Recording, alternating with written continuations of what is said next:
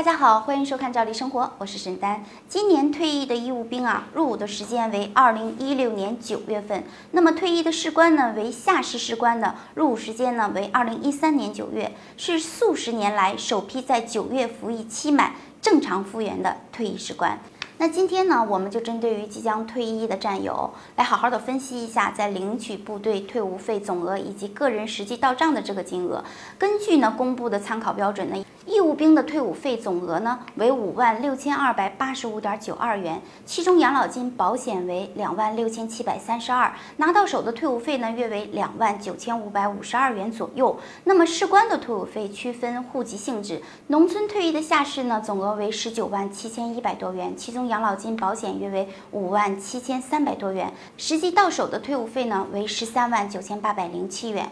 那么非农退役的下士总额为十八万五千四百九。十九元，养老保险相同，实际到手的退伍费呢为十二万八千一百三十三元。今天我们结合二零一八年上等士兵及首批在九月复员的下士士官退伍费的一个标准，就几个战友比较关心的疑惑做一个解答。那么首先呢，有的战友就问，为什么同时入伍的退役下士退伍费总额会有差别呢？那么是因为农村与非农退役的这种士官呢，无论是工资的基数、奖励工资、一次性的退役金，还是养老保障、军人职业年金等等项目，基础标准都是相同的。唯一的差别呢，是非农户籍性质的退役士官呢，无回乡生产的一个补助。以今年九月退役的下士为例，农村籍的退役下士呢，回乡生产补助约为一万一千六百七十四元。所以呢，它是会有这一部分差额的。还有的战友问，今年九月退役的下士有奖励工资吗？这当然是有的。从七二级军团军旅结算的明细上来看，下士的奖励工资约为四千四百四十五元。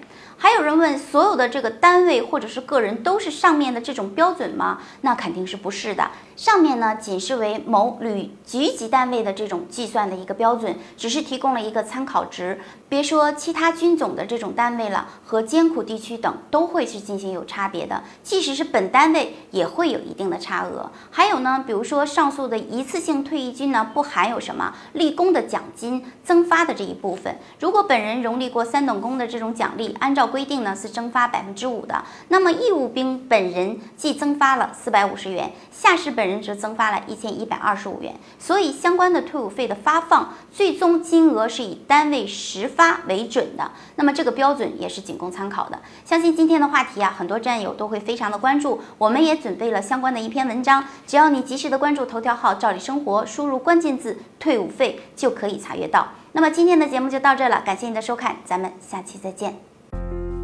四十年沧海变桑田，看新疆李奶奶把戈壁滩变成良田。